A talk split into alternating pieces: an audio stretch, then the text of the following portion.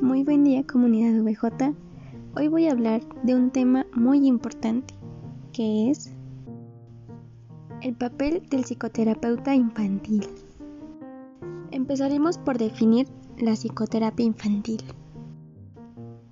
La psicoterapia infantil se refiere a las técnicas y métodos usados para poder ayudar a niños que tienen problemas con sus emociones y en su comportamiento. Ahora hablaremos sobre el papel del psicoterapeuta infantil.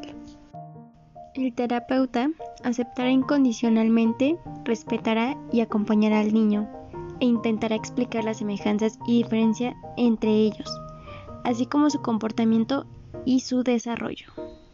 El psicoterapeuta infantil también desarrolla métodos para tratar problemas sociales, emocionales y de aprendizaje aplicándolo en las terapias.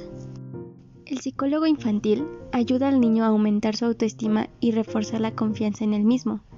Su quehacer profesional es garantizar a los niños y niñas la calidad de vida necesaria para su desarrollo individual y social.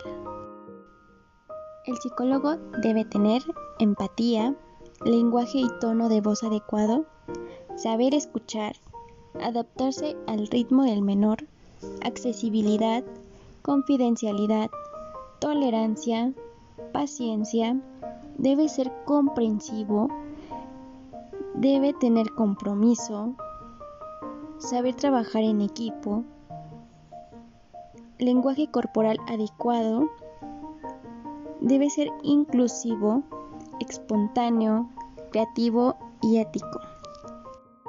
Los rasgos personales de un psicólogo son respeto hacia uno mismo, autoestima, conciencia de uno mismo, apertura mental, respeto hacia el niño, empatía y predisposición a la escucha, flexibilidad y tolerancia a la ambigüedad, ser fiel, conciencia a la hora de vestir y respeto hacia los padres.